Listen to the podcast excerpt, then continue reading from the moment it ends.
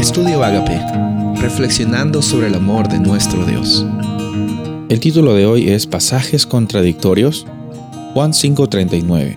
Escudriñar las escrituras, porque vosotros os parece que en ellas tenéis la vida eterna, y ellas son las que dan testimonio de mí. Cuando nosotros tomamos la palabra de Dios y la podemos estudiar, literalmente teniendo este sentir de, cercanía con el autor de la Biblia, quien es Dios. Estamos ya no solamente leyendo un libro que nos informa, sino es un libro que nos transforma. Es un libro que nos ayuda a entender un poco al menos acerca del carácter de nuestro Padre Celestial. Obviamente hay muchas personas que usan la Biblia como una oportunidad para atacar a otras personas.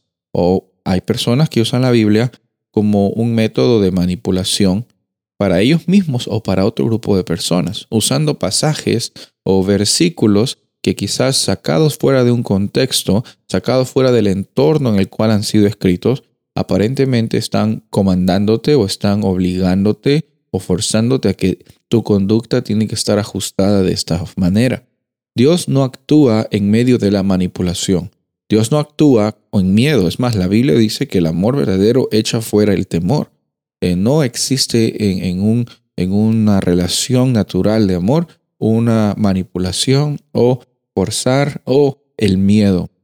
Entonces, en estos pasajes que aparentemente dicen una cosa, una realidad acerca de la muerte quizás, que es lo que sucede cuando morimos y, a veces cuando no contamos con él, el contexto, lo que está sucediendo en, todo el capítulo, no solo en el versículo, sino en todo el capítulo, o la realidad y la lección que tiene ese pasaje, cuando no tomamos en cuenta, estamos no viendo la imagen completa por la cual el autor de ese versículo, de ese capítulo, de ese libro, tuvo cuando escribió lo que escribió.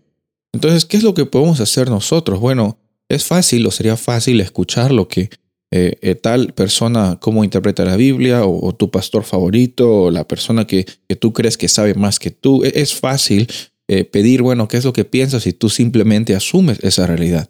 Bueno, hoy día estamos llamados nosotros a ser los mismos intérpretes de la Biblia y con la ayuda del Espíritu Santo, con la guía y el consejo obviamente de personas que están alrededor tuyo, que, el Espíritu Santo te va a ayudar también a, entender esta palabra de Dios.